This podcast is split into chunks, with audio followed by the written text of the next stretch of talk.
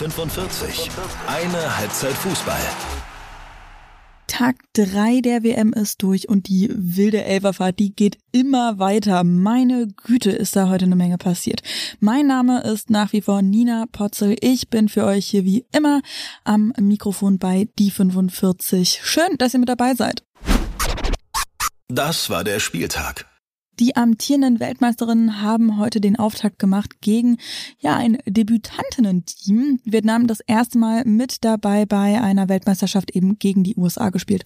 Und das war ein ganz, ganz komisches Spiel, fand ich. Also die USA natürlich im Dauerangriff, aber haben längst nicht so viele Tore gemacht, wie zu erwarten war. 3 zu 0 haben sie letzten Endes gewonnen. Zweimal Sophia Smith und einmal Lindsay Horan dann getroffen. Aber gemessen an diesem Dauerdruck, den sie ausgeübt haben, hätten das da auf jeden Fall noch mehr sein können. Und das lag keinesfalls daran, dass Vietnam so wahnsinnig gut verteidigt hätte. Nee, die Fünferkette, ja, hat schon noch verhindert, dass da größeres Debakel bei rumgekommen wäre, aber das lag eher daran, dass einfach zu viele Leute da waren und nicht, weil die das so gut gemacht hätten. Die haben sich teilweise gegenseitig auf den Füßen gestanden, aber dann eben auch den US-amerikanischen Spielerinnen, die da teilweise Rücken angeschossen haben und sich auch selbst einfach im Weg gestanden haben. Wobei man auch sagen muss, dass die Torhüterin Tran Thi Kim Tan wirklich teilweise gute Paraden hergehalten hat. Also sie hat da wirklich noch auch gut was sauber gehalten.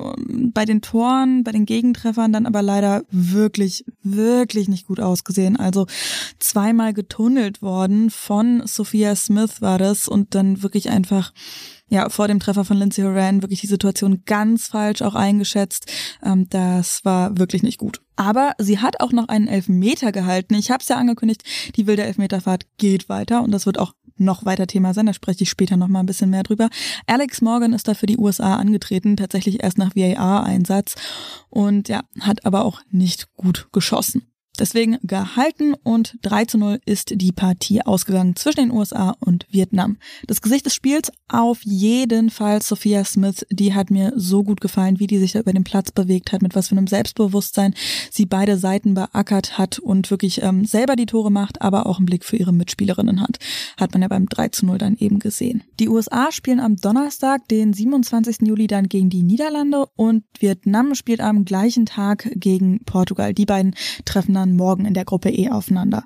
Aus der Gruppe C haben Sambia und Japan dann ein bisschen später, ein paar Stunden später äh, gegeneinander gespielt und ja, das war also wirklich eine Machtdemonstration von Japan. Die haben genau das gemacht, was die USA eben nicht geschafft haben. Die haben dominiert und auch wirklich nochmal mehr Tore reingemacht. 5 zu 0 gewinnen die Japanerinnen gegen Sambia die im Gegensatz zum Testspiel gegen Deutschland nochmal total von der Rolle gewirkt haben. Ich meine, wir wissen natürlich nicht, wieso sie da so eingebrochen sind, aber wenn ich so darüber nachdenke, dann komme ich wirklich an dem Gedanken nicht dran vorbei, dass eben inzwischen Vorwürfe des sexuellen Missbrauchs gegenüber dem Trainer Bruce Mbappe bekannt geworden sind. Und ich meine, wir wissen nicht wirklich auch, was dann da intern passiert ist, aber ich kann mir nicht vorstellen, dass da nicht irgendwas passiert ist und dass das nichts gemacht hat mit dem Team.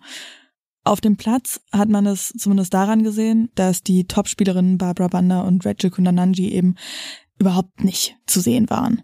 5 zu 0 also, die Tore erzielt von Hinata Miyazawa, die hat doppelt getroffen, dann hat auch noch getroffen Jun Endo, Mina Tanaka und Riko Ueki. Und bei dem Spiel war es wirklich nicht nur eine wilde Elverfahrt, sondern auch eine sehr wilde VAR-Fahrt und an sich einfach total wow, verrückt dieses Spiel. Der VAR dreimal eingegriffen, zweimal ein Tor zurückgenommen, einmal eben den Elfer dann gegeben und ganz zum Schluss ist dann auch noch die Torhüterin mit gelb-rot vom Platz geflogen, obwohl die Situation, für die sie ihre erste gelbe bekommen hat, dann nochmal gecheckt worden ist vom VAR und ähm, auf Abseits entschieden worden ist vor dem Foul. Aber die gelbe Karte bleibt dann trotzdem bestehen wohl. Ich bin leider wirklich keine Expertin fürs Schiedsrichterinnenwesen.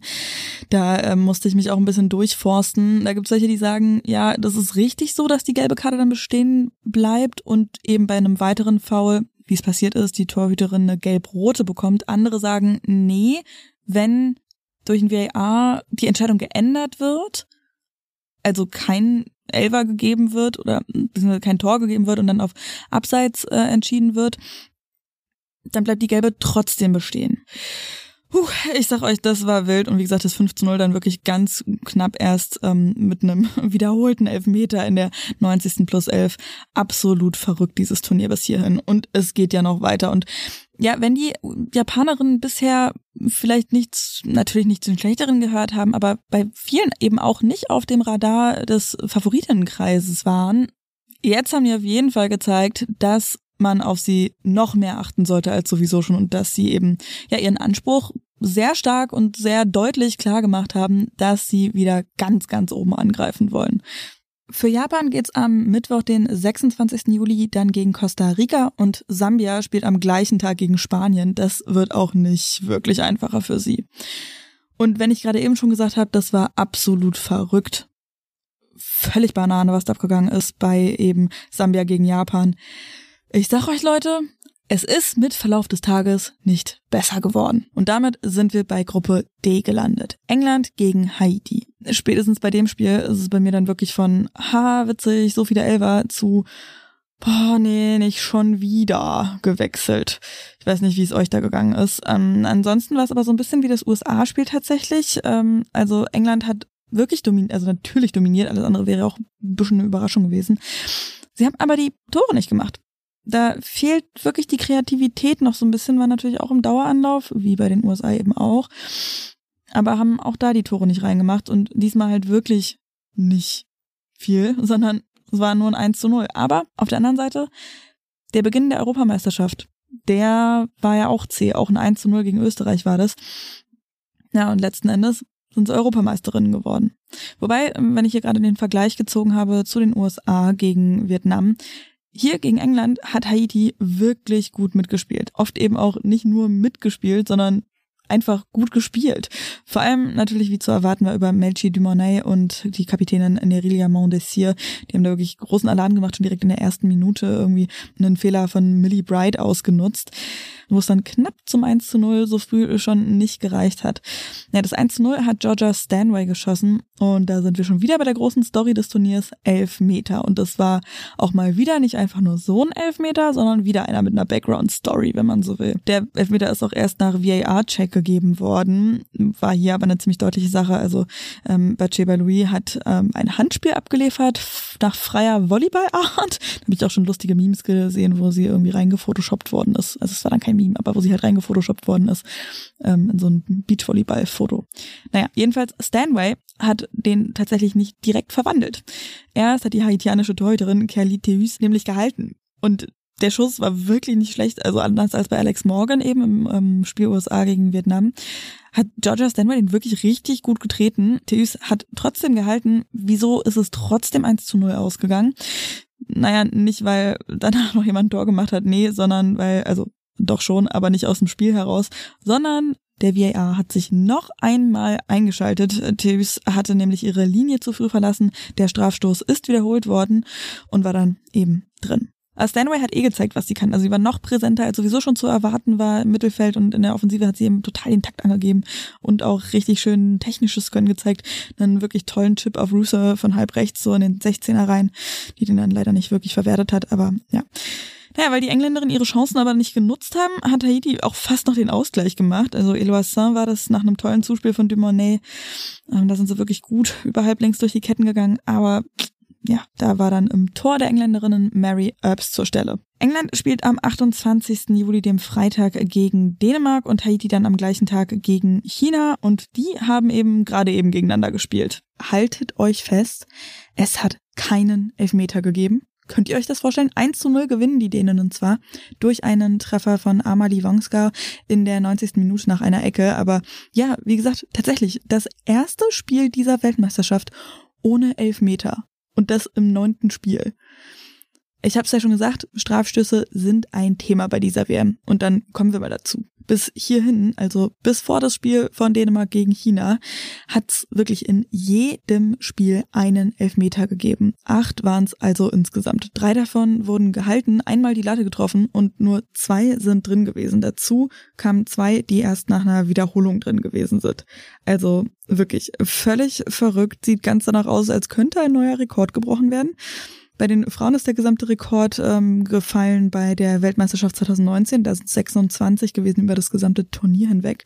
Insgesamt geschlechtsunabhängig ist der Rekord bei der Weltmeisterschaft 2018 der Männer aufgestellt worden mit 29 Elfmetern. Also da bin ich wirklich sehr gespannt, ob es da bei dieser Weltmeisterschaft ähm, ja mal wieder einen neuen Höchstwert geben wird.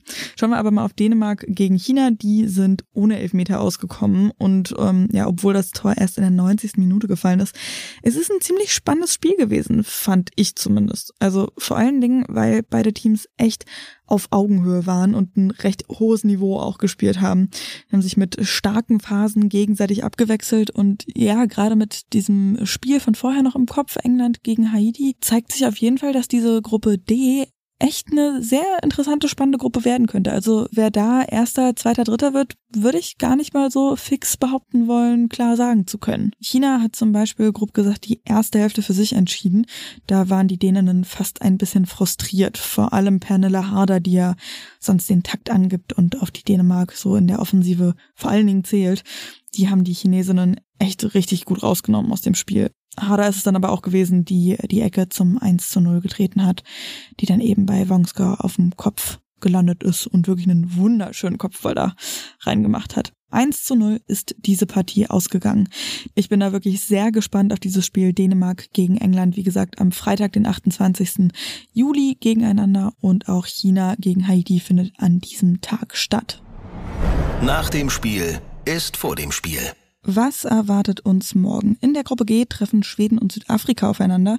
Schweden da als Mitfavoritinnen auf den Titel spielen gegen das Team, das ihr letztes Testspiel bestreikt hat. In der Gruppe E treffen die Niederlande und Portugal aufeinander, also wieder ein sehr stark eingeschätztes Team gegen Debütantinnen. Und in der Gruppe F haben wir noch Frankreich gegen Jamaika. Die Französinnen sind mit neuem Coach unterwegs gegen Jamaikanerinnen, die ihrem Verband zuletzt unprofessionelles Verhalten vorgeworfen haben.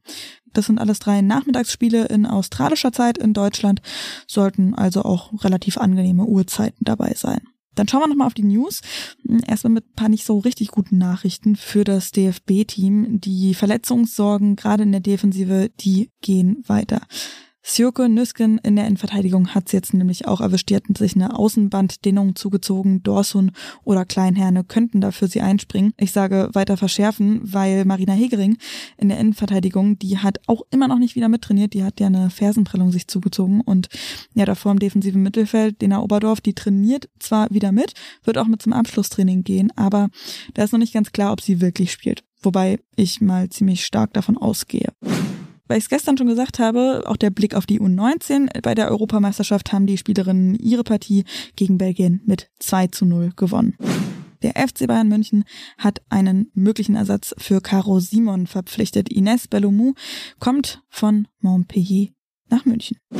Auch in der zweiten Bundesliga tut sich was bei Turbine Potsdam, die da weiter den Kader umbauen.